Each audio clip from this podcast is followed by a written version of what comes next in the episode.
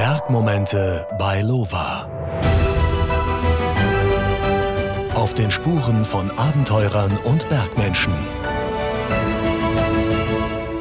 Hallo, ich bin Reisende, Bloggerin, Frischluftsüchtige, Bewegungsjunkie, Bergliebhaberin, Aussichtengenießerin und zweifache Mama. Genau das steht hier auf der Website von Steffi Schindler. Sie wohnt in Oberbayern, ist das Gesicht hinter dem Reiseblog dailytravelmate.com und mein heutiger Gast im Bergmomente Podcast. Servus, Steffi. Hallo, servus. Falls ihr also selber Kinder habt, Neffen oder Nichten in eurem Freunden- oder Bekanntenkreis, dann ist das wahrscheinlich genau die richtige Folge für euch. Ich bin der Andi Christel und ich lade mir hier immer interessante Bergmenschen ein. Leute, die schon die höchsten Berge der Welt bestiegen haben, aber auch junge Talente, Ausnahmeathleten oder ganz normale Bergliebhaber, wie dich und mich. Steffi, Frage Nummer eins eines 36-jährigen Singles. Was ist jetzt genau besser oder schöner, wenn man mit Kindern in den Bergen unterwegs ist? Ich stelle mir das recht stressig vor, ehrlich gesagt. Eine wunderschöne Eingangsfrage.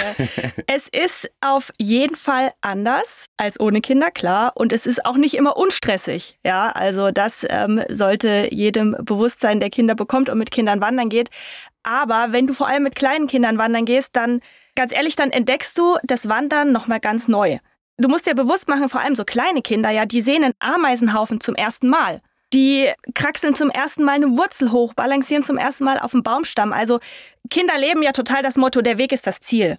Und während wir Erwachsenen ja durchaus manchmal, nö, also auf die Gipfel rennen, sage ich jetzt mal, hast du einfach mit Kindern wieder voll ein anderes Tempo drauf und du entdeckst einfach die Natur nochmal ganz neu. Und wenn du es schaffst, dich als Erwachsener darauf einzulassen, ja, also es ist eine Gratwanderung zwischen, ach, das ist so spannend und äh, mir ist so langweilig, dann kannst du einfach die Natur nochmal völlig neu entdecken. Und es ist ein wunderschönes Gefühl, finde ich.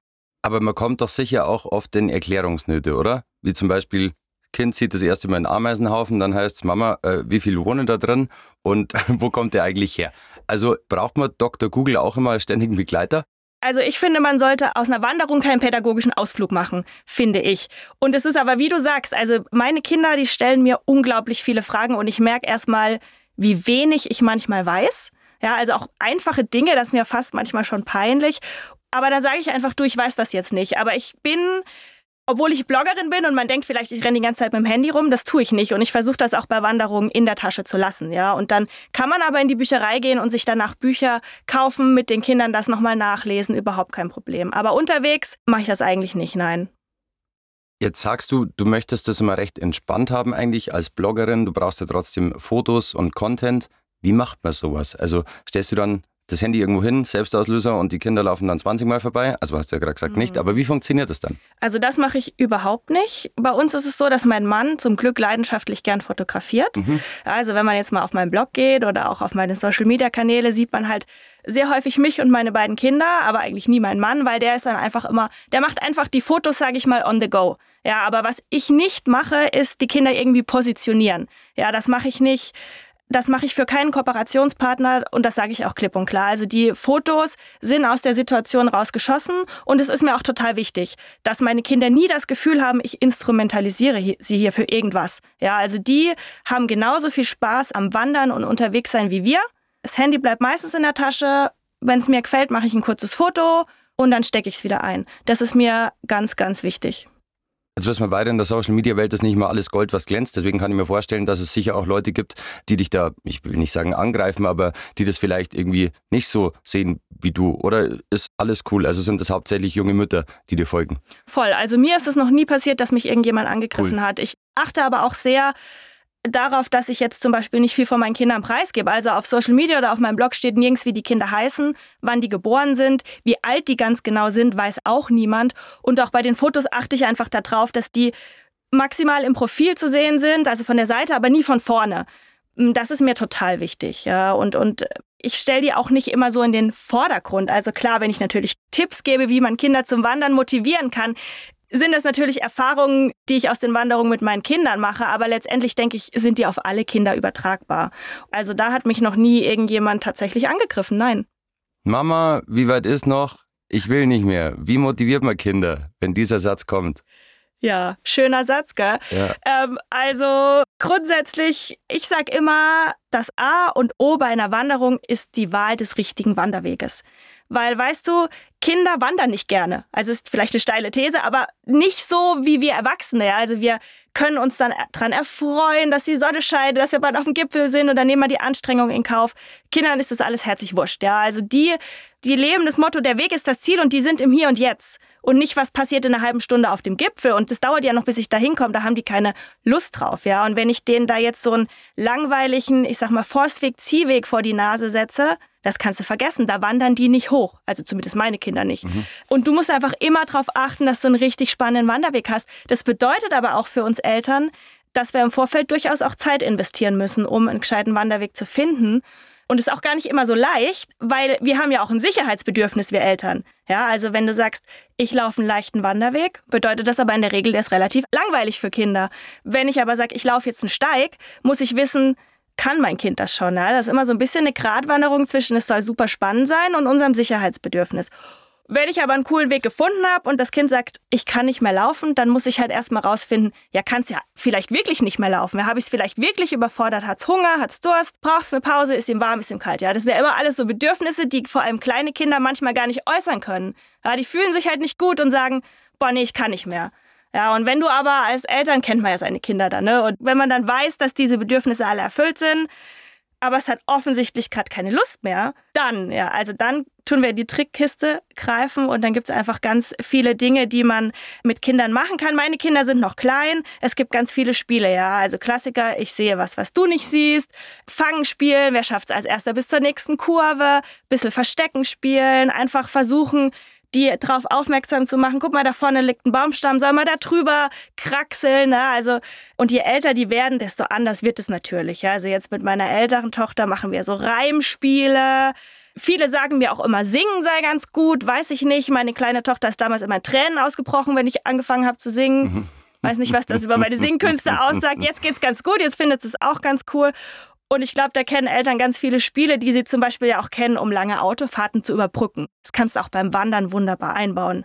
Und was natürlich nie, nie, nie fehlen darf in jedem Wanderrucksack von Eltern sind unheimlich viele Snacks. Echt. Also das brauchst du ja. Also manchmal musst du einfach denken als Erwachsener, okay, so eine Wanderung ist eigentlich ein langes Picknick, das wir mit so Wanderpausen unterbrechen. Ja, also manchmal ist es einfach so. Und du musst dir aber auch bewusst sein, dass die Kinder, die haben einen unheimlichen Energieverbrauch. Ja? Also manchmal denke ich so, ha, die wollen das jetzt nur essen, weil die wollen halt ein bisschen Süßkram und so. Aber ich glaube, die haben echt einen krassen Energieverbrauch. Also halten wir fest, Ablenkung ist wichtig. Mhm. Und wenn das nicht mehr funktioniert, dann hat den Schokoriegel vorne als Angel an den Holzstecken hinbinden und sie an den Gipfel treiben. Ja, so ungefähr. Aber sie, sie, sollten dann auch durchaus mal abbeißen dürfen, genau. Aber grundsätzlich soll natürlich die Hauptlust, also die Motivation soll natürlich schon von innen kommen, auch bei den Kindern, ist es klar. Aber das können die halt nicht immer eine ganze Wanderung aufrechterhalten. Ich habe eine Spätzle, eine Teenie-Tochter, mit der waren wir am Tegernsee und sie hatte auch mittendrin keinen Bock mehr, war den Tränen nahe und hat gesagt, nein, die will nicht mehr. Und sie hat mir aber unten erzählt, dass sie ein Smartphone will. Und ich habe dann plötzlich angefangen, mit ihr über Smartphones zu sprechen und welche Apps und keine Ahnung. Und sie hat es überhaupt nicht gemerkt, dass sie abgelenkt wird. Und mir hat es irgendwie wahnsinnigen Spaß gemacht, das immer weiter zu treiben. Und irgendwann waren wir oben und mein Kumpel hat mir nur eine Umarmung gegeben und meinte nur, danke, Andi. War sehr, sehr lustig. Du machst auch Mikroabenteuer mit Kindern. Jetzt Micro-Adventure, Mikroabenteuer. Magst du erst mal erklären, was das ist? Ein Mikroabenteuer, das ist ja eine kleine Auszeit, zum Beispiel am Nachmittag in der Natur oder in naturnahen Plätzen. Und so ein Mikroabenteuer zeichnet sich dadurch aus, dass es eben total einfach, simpel und kostengünstig umzusetzen ist. Also wandern gehen oder zelten gehen. Also das ist schon ein relativ großes Mikroabenteuer, würde ich sagen. Kleine Mikroabenteuer mit Kindern sind zum Beispiel jetzt scheint die Sonne, ja, geht ja heute Nachmittag einfach mal raus in den Wald oder in den Stadtpark, geht auch in der Stadt Mikroabenteuer erleben, zieht eure Schuhe aus und rennt über die Wiese. Ja, also das ist schon ein mini-mini-Mikroabenteuer, was aber kleine Kinder ja voll begeistert, ja, weil du musst dir ja klar sein, die haben ja die ganze Zeit Schuhe an, also es ist selten so, dass Kinder noch völlig barfuß aufwachsen. Ja, also für die ist das total das coole Gefühl. Da nimmst du eine Picknickdecke mit und heißes Wasser, bisschen Couscous, bisschen Apfelmus und dann macht ihr da noch eine kleine draußen Koch-Action draus und ihr habt ein wunderschönes Mikroabenteuer-Erlebnis am Nachmittag eingebaut, wofür du keine Planung brauchst und die Kinder finden das cool. Ich meine, du machst das beruflich. Deine Kinder haben wahrscheinlich sehr viel Abwechslung dadurch oder durch deinen Job. Fällt dir überhaupt noch was ein, was du mit denen anstellen kannst, was sie noch nicht kennen? Und sie nicht sagen, Mama, nicht schon wieder. Doch, ja, auf jeden Fall, weil gerade, weißt du, die Idee der Mikroabenteuer ist ja so, dass die Kinder in der Natur auch ins freie Spielen reinkommen, ins freie und ins kreative Spielen. Das bedeutet Mikroabenteuer, also ich habe ein Buch darüber geschrieben, mhm. da gibt es eben 55 Ideen. Das sind aber nur Ideen und Anregungen. Das bedeutet, wenn ich mit meinen Kindern in den Wald gehe, wir machen ein Picknick, wir bauen so ein Waldtipi, dann kommen die ganz automatisch und alleine in dieses freie Spielen rein und dann erleben die ihre eigenen Abenteuer, ja, die man gar nicht so aufschreibt. Ja, es, die sind dann da völlig in der Gegenwart und im Sein und das ist einfach wunderschön und da sagen die nicht, ah, das war jetzt langweilig. Überhaupt nicht. Ja, wie gesagt, diese Ideen sind manchmal nur so ein bisschen so ein kleiner Schubs, sage ich jetzt mal, weil wir Eltern sind ja auch unheimlich unkreativ teilweise. Und dann sagst du, komm, wir ziehen unsere Schuhe aus, komm, wir, wir sammeln Stöcke und bauen Tippi und dann geht's los. Ja, dann sind wir drin in unserem eigenen Abenteuer, das man nirgends aufschreiben muss, sondern das einfach für uns als Familie ganz, ganz wichtig ist und ganz viel ja, Qualitätszeit uns einfach auch gibt. Jetzt 55 Tipps gibt es im Buch. Mhm. So viel müssen es jetzt nicht sein, aber hast vielleicht noch so zwei, drei kurze. Draußen kochen habe ich ja schon gesagt, barfuß laufen. Wer eine Hängematte zu Hause hat, finde ich absolut genial. Meine Kinder lieben das. Ja, also da darf man sich jetzt nicht in falschen Vorstellungen wiegen, dass man da so einen gemütlichen Hängenachmittag macht. Ja, also wahrscheinlich sind die fünf Minuten in der Hängematte und dann rennen die rum. Aber das ist ja auch die Idee, ja. Oder ihr wartet barfuß durch den nächsten Fluss und das geht auch jetzt, wo es kalt ist. Ja, das ist ja das Coole am Abenteuer, dass man was macht, was man normalerweise nicht macht. Oder aber, was man jetzt machen kann, jetzt fängt es überall zu blühen, ja, geht er in den Wald und nimmt die jungen Buchenblätter und knabbert die. Kann man nämlich essen. Cool. Ja. Oder ihr sammelt Gänseblümchen und Löwenzahn und macht daraus zu Hause einen Sirup. Geht nämlich auch. Und das geht auch alles in der Stadt. Also es ist mir immer total wichtig zu sagen, weil viele sagen immer so, ja, muss ich ja auf dem Land wohnen, damit ich so in der Natur solche Sachen machen kann. Überhaupt nicht. Meine Kinder sind hier in der Großstadt aufgewachsen. Wir waren total viel draußen. Jetzt gibt es dich aber nicht nur mit Kind, sondern dich gibt es auch alleine und zwar schon ein bisschen länger. Und du hast deinen Blog vor fast zehn Jahren angefangen, wenn ich richtig recherchiert habe. Ja, 2013, ja. Genau. Wie kamst du da dazu überhaupt? Also wie kommt man drauf zu sagen, okay, ich stelle jetzt meine Erlebnisse ins Internet? Mm, damals habe ich bei einem Reiseveranstalter gearbeitet und da ging es eben gerade so los mit Social Media und Unternehmensblogs. Und ich habe eben für meinen damaligen Arbeitgeber recherchiert, was gibt es denn eigentlich für Reiseblogs, wie sind die aufgestellt, was ist der ihr Thema? Und das habe ich sehr intensiv betrieben. Und damals gab es noch nicht so viele Reiseblogs, wie es das heute gibt. Und das fand ich einfach total spannend. Und bei einem Reiseveranstalter ist man ja letztendlich auch natürlich auch so ein bisschen Verkäufer, ist ja klar, ja, also. Und ich hatte einfach Lust von unseren Erlebnissen authentisch zu schreiben und zu erzählen. Und da ich einfach gesehen habe, das machen ganz viele, probiere ich das doch einfach mal aus. Also da hatte ich noch keine Kinder, da hatte ich viel Zeit. Da habe ich dann ähm, abends und am Wochenende diesen Blog aufgesetzt und damit angefangen. Es war so ein bisschen so ein klassischer Backpacking-Blog, mm, der so ein bisschen auch vor sich hin dümpelte, würde ich mal sagen. Und erst mit, ja, mit meinen Kindern und auch mit dieser Wandernische, die ich ja jetzt doch bediene, ist auch der Blog tatsächlich immer größer geworden, ja. Du gehst ja eh recht offen damit um auf deiner Seite, deswegen kann ich die nächste Frage auch stellen. Und ich glaube, wenn mein Vater zuhören würde, der würde sagen, ja, kann man davon leben? Wie kann man davon leben? Wie geht das? Ja, das ist eine sehr gute Frage. Also so als Blogger ist man halt irgendwie, man macht einfach total viele Sachen. Ja, also ich habe tolle Kooperationspartner, wie jetzt zum Beispiel Lova, die mich natürlich nicht nur mit Schuhen ausstatten, sondern die bei uns dann auch Bilder einkaufen, ähm, Blogartikel einkaufen. Ich habe Tourismusverbände, mit denen ich zusammenarbeite. Das heißt, die schicken uns eben auf eine Reise. Ich mache eine Social-Media-Begleitung, die buchen einen Blogartikel. Wenn ich den gut schreibe und der bei Google umrankt, dann wird der über Jahre sehr, sehr oft gelesen. Das ist quasi einfach für Firmen eine ganz andere Form des Marketings, sage ich jetzt mal. Jetzt habe ich zwei Bücher geschrieben. Eins ist jetzt schon erschienen, Mikroabenteuer mit Kindern. Das nächste wird in zwei Wochen erscheinen. Genau, und das ist einfach so ein Mix tatsächlich aus vielen Dingen, die dann auch Einnahmen generieren, ja. Aber verschwimmen da nicht Privatleben und Beruf? Also kannst du überhaupt noch privat in die Berge gehen, ohne jetzt drüber nachzudenken, könnte ich jetzt am Blog machen? Ja, voll, das kann ich voll. Also das ist eine gute Frage, weil das ist tatsächlich nicht immer so einfach gewesen. Gerade in meiner Anfangszeit, da rennst du schon oft rum und denkst, kann ich hier noch ein cooles Foto machen? Ja. Wäre das was, was wir noch machen sollten, damit ich darüber schreiben kann? Mm, aber dadurch, dass ich das jetzt schon so lange mache, ist das überhaupt nicht mehr so. Also ich wenn wir in die Berge gehen, dann ist das in erster Linie privat. Bilder entstehen dabei. Blogartikel mit meine besten Wandermotivationstipps entstehen dann vielleicht ein Dreivierteljahr später. Ja? Also das ist gar nicht immer im direkten Zusammenhang jetzt mit zum Beispiel einer Wanderung. Ich kann mich da mittlerweile sehr, sehr gut davon abgrenzen. Ja. Und wie und, schaut, ja? Und das ist bestimmt auch ein Grund, weil jetzt eben auch Kinder dabei sind. Ich habe gar nicht so viel Zeit mehr, Gedanken darüber zu machen. Und wie schaut dann so ein Arbeitsalltag aus?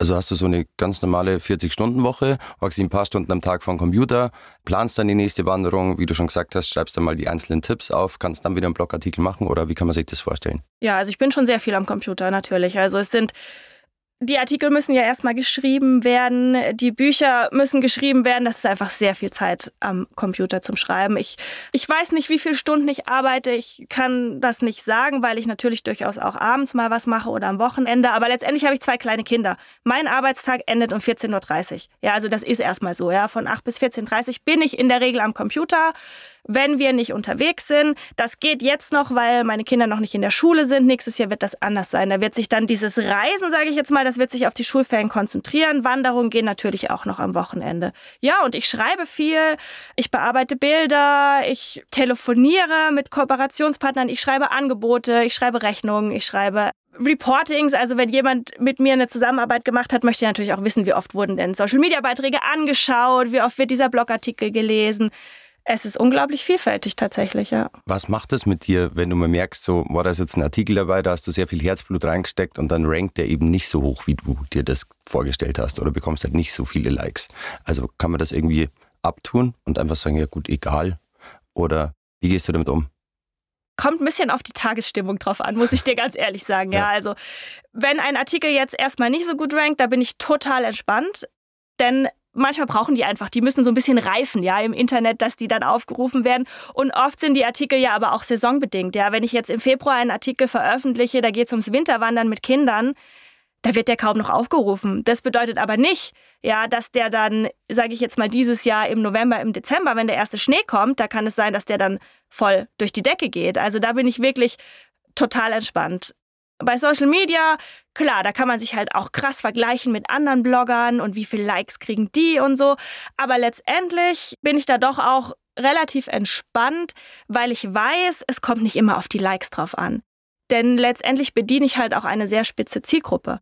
Ich bin jetzt halt keine Mama-Bloggerin, der Millionen von Leute folgen und die da zeigt, wie sie backt, ja, sondern ich laufe halt durch die Berge und das interessiert halt einfach nicht so viele, also nicht die richtig große Masse und das ist aber auch okay. Da folgen mir die Leute, die das interessiert und dann habe ich meine Kooperationspartner, die sagen, wir wollen aber genau diese Zielgruppe ansprechen und dann passt es auch wieder. Zwei Drittel der Followerschaft sind weiblich und der Großteil zwischen 25 und 34 Jahren. Mhm. Stimmt.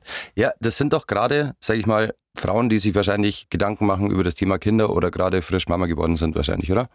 Ganz bestimmt, ja. Ich habe ganz viele Artikel zum Thema Wandern mit Baby. Das ist bei uns jetzt natürlich nicht mehr aktuell. Ich habe da aber unheimlich viel geschrieben. Die ranken zurzeit sehr, sehr gut. Ja, und das interessiert die einfach. Klar, als, als Mama mit dem ersten Kind bist du ja auch unsicher, ist ja klar. Kann ich da in die Berge? Wie hoch kann ich da? Was ist, wenn es da mal schneit? Was, wenn das Baby nicht mehr möchte? Und ja, das wird dann auch sehr, sehr viel gelesen, weil ich natürlich auch mit meinem Blog und meinen Erfahrungen vor allem natürlich auch den Mamas die Unsicherheit so ein bisschen nehmen. Also dailytravelmate.com ist auch so eine Art Gebrauchsanweisung fürs erste Kind. Zum Wandern mit dem ersten Kind, ja. Ganz ja. klar, ja. Bestimmt. Wie kam das, dass du so offen und transparent mit deinen Daten und Zahlen umgehst? Also, ich fand das super sympathisch mhm. auf deiner Seite, auf deinem Blog. Egal, ob es um Werbung geht oder wie deine Zielgruppe ausschaut. Das findet man alles da, genauso wie mit dem Verdienst. Wie kam es dazu? Warst du schon immer recht offen oder hast du gemerkt, okay, verstecken bringt nichts im Internet? Ja, ich glaube, ich war nicht immer so offen, sondern erst jetzt, wo ich denke, so jetzt läuft es richtig gut für mich, sage ich jetzt auch ganz klar.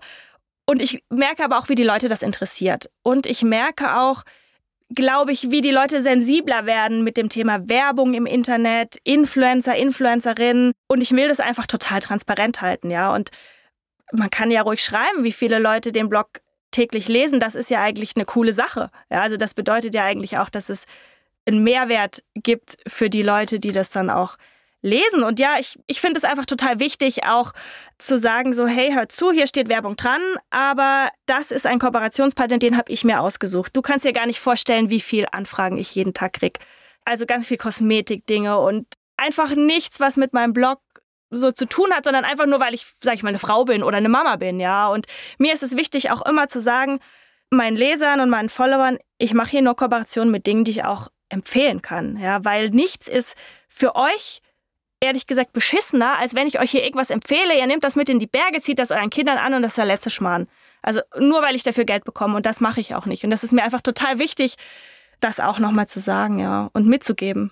Wie schaut das aus? Also ich bekomme nicht so viele Anfragen am Tag. Also wie viel sind das und was sind da auch für abgefahrene Sachen dabei? Ja, also halt mega viel Kosmetik, alkoholfreier Gin. Solche Dinge einfach. Beckenbodentrainings, Dinge, so Mama-Geschichten. Ähm, gewöhnt man sich da dran oder sind das so die Schattenseiten von Social Media? Na, da gewöhnt man sich dran. Manchmal sind die Fragen auch so nach dem Gießkannenprinzip, das merkst du richtig. Ja, also die gehen da so durch, gucken mal so, wer hat den Hashtag Mama-Blogger benutzt, vielleicht so, denke ich mir das. Und dann kriegst du die E-Mail Hallo, da steht dann noch nicht mal mein Name, da steht dann vielleicht Hallo a Daily Travel Mate. Dabei braucht es echt nur zwei Klicks, um rauszufinden, wie ich heiße, damit man wenigstens auch mal eine persönliche An Rede machen könnte. Und dann, ja, dann ist das so eine lieblos formulierte E-Mail und da tue ich meistens gar nicht mehr drauf antworten tatsächlich. Weißt du das, wie das juristisch ist? Also für den Autonormalverbraucher, wenn der ein Foto jetzt postet mit irgendeinem Markenschuh oder einer Markenjacke, muss man das immer als Werbung kennzeichnen? Ab wann muss man es kennzeichnen? Da gab es ja, glaube ich, auch verschiedenste Gerichtsverhandlungen. Also ich will mich jetzt hier nicht ähm, aus dem Fenster lehnen mit irgendwelchen juristischen Tipps, aber du als Otto Normalverbraucher, wenn du jetzt ein Foto von dir in den Bergen machst, ähm, also kannst du es ja gar nicht vermeiden, du hast irgendwas an von irgendeiner Marke und das hast du dir selbst gekauft, dann musst du das nicht als Werbung kennzeichnen. Überhaupt nicht. Jetzt gehst du allerdings nicht nur mit Kindern in die Berge, sondern dein Travel-Blog gibt schon länger. Ich habe 26 Reiseberichte aus insgesamt vier Kontinenten entdecken können. Also bevor man das nächste Mal wegfliegt, da kann man tatsächlich mal reinschauen, oder? Was waren denn so die Highlights, deine Reise-Highlights?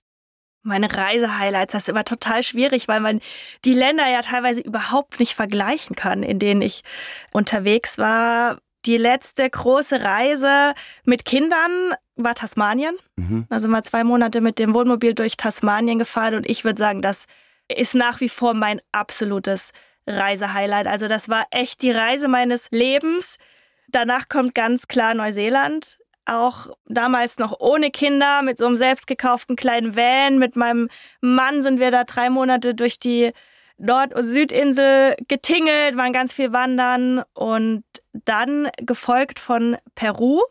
Ein wunderschönes Land. Du kannst dort unheimlich tolle Natur erleben, wandern, gut essen, freundliche Menschen treffen. Peru hat mich wirklich von den Socken gehauen. Ich hatte gar nicht so viele Erwartungen an dieses Land. Es war mega.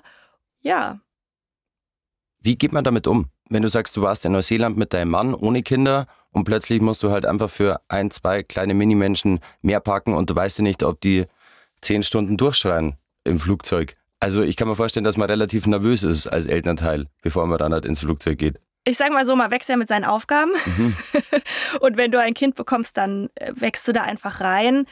Und jedes Kind ist auch unterschiedlich. Mm, meine große Tochter hat ihren ersten Flug erst mit etwas über einem Jahr gemacht. Da hätte ich mir nicht zugetraut, mit ihr zu fliegen. Denn sie war ein, ich sag mal, kein Anfängerbaby, hat wirklich viel geweint, hat sich viel ablenken lassen. Alles war ihr schnell zu viel. Und da haben wir eher kleinere Dinge unternommen, was auch den Urlaub anbelangt. Und mit meiner jüngeren Tochter sind wir, haben wir eben diesen Flug nach Tasmanien gemacht. Ich meine, das ist ein ewig langer Flug, ja, mit zweimal Umsteigen. Das hat super funktioniert. Also ja. auch da wieder Ablenkung und Süßigkeiten. Na, da war die noch zu klein, da hat die sich noch, da hat die sich noch mit der Brust abgelenkt. Okay. Sagen wir es mal so. Und die große Tochter war aber schon in dem Alter, da durfte die dann halt einfach zehn Stunden des Sport Entertainment nutzen. Ja, so what? Also da muss man das einfach total pragmatisch angehen. Und weil du am Anfang gesagt hast, man weiß ja nicht, ob so ein Kind zehn Stunden durchschreit. Ja klar, das weißt du nie. Aber ganz ehrlich, auch zu Hause kann es zehn Stunden schreien. Ja, da fühlst du dich halt irgendwie vielleicht sicher, weil du bist in deinen eigenen vier Wänden. Aber es ist doch cool, wenn das Baby in der Zeit, in der es nicht schreit, und Babys schreien ja auch nicht die ganze Zeit, ja, wenn du da an einem coolen Strand hockst, ja, also du tust dann quasi den, den Babyalltag, den du zu Hause hast, tust du einfach mit einem Babyalltag, aber in einem geilen Setting einfach tauschen, ja, und auch wir Eltern, uns muss es ja auch gut gehen und wenn uns die Decke auf den Kopf fällt, bringt das auch dem Baby nichts. Hattest du dieses positive Mindset immer oder lernt man das mit der Zeit? Weil das klingt alles schon sehr positiv und cool und lösungsorientiert.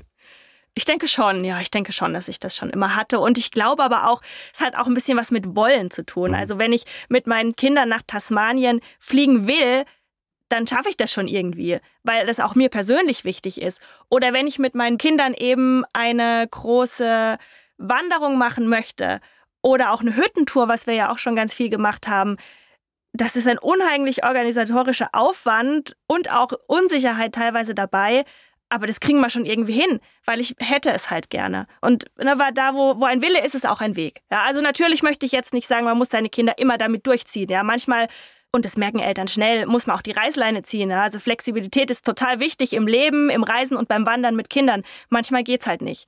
Ja, aber sonst würde ich sagen, kriegt man das schon alles hin als Eltern.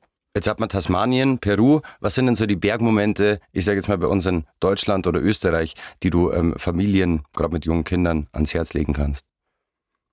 Boah, da gibt es ja echt eine Menge. Das denke ich mir. Da gibt es auch sehr viel wahrscheinlich ähm, auf deinem Blog. Aber was ist dir in Erinnerung geblieben? Ganz klar, der wilde Kaiser.